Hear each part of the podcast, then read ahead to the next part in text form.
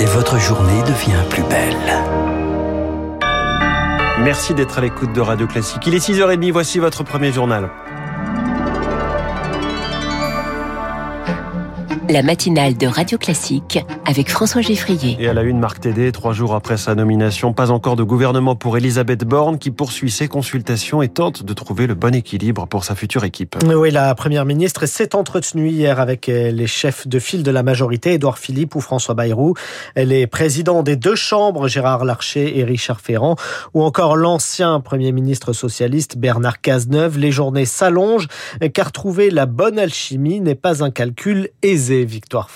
Tout est une question de dosage. Respecter la parité entre les hommes et les femmes, la pyramide des âges et la diversité géographique des membres du gouvernement. Un ministre par région au moins pour pouvoir quadriller le territoire. Et puis, il y a des critères moins objectifs, plus politique. Le gouvernement devra refléter la galaxie de la Macronie et en cinq ans, elle s'est étendue. On devrait donc retrouver quelques ministres amis d'Édouard Philippe, d'autres issus du Modem ou de la social-démocratie, car après avoir beaucoup pioché à droite, la majorité sait que le match est à gauche. La liste des cases à cocher s'allonge alors que l'exécutif promet une équipe resserrée.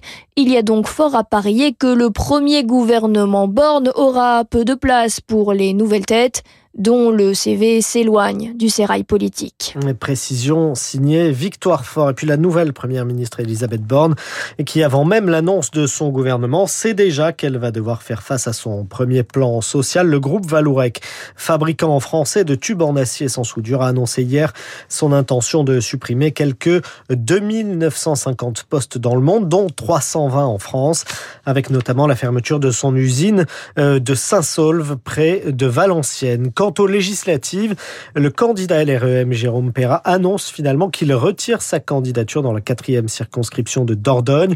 Il avait été condamné en 2020 pour des violences envers une ex-compagne. Le maintien de sa candidature avait suscité une série de critiques. C'est la formation la plus demandée des futurs bacheliers sur Parcoursup en cause le mal-être des étudiants. Euh, c'est ce que relève une enquête publiée hier par la Fédération nationale des étudiants en soins infirmiers. Elle dénonce une santé physique et mentale des étudiants qui se dégrade ces dernières années entre charges de travail trop importantes, stress et manque de reconnaissance. 50% des 100 000 étudiants disent avoir connu des crises d'angoisse. Un quart déclare prendre des somnifères, quand un tiers euh, annonce avoir euh, prendre des médicaments antidouleurs. Mais comment expliquer ce mal-être des étudiants en soins infirmiers? Écoutez Mathilde Padilla, présidente de la Fédération des étudiants en soins infirmiers. On a un hôpital public en chute libre aujourd'hui avec beaucoup d'étudiants qui vont être mal formés par les professionnels en exercice. Ces professionnels, en fait, ils ont tout simplement pas les moyens, on leur décache pas de temps. Ça donne des situations assez terribles où les étudiants sont laissés pour compte. Un autre facteur aussi, c'est on a un peu chez nous euh, ce schéma d'éducation à la dure. On laisse aucun répit aux étudiants. Avec nous, on reçoit des témoignages horribles où on avait euh, un étudiant qui nous racontait que les infirmières euh, les sifflaient pour les appeler ou les appeler par des numéros. Et aujourd'hui, il faut changer parce que sur la santé mentale, il y a un étudiant sur six qui a déjà pensé au suicide. C'est quand même des chiffres très graves. Il faut agir vite.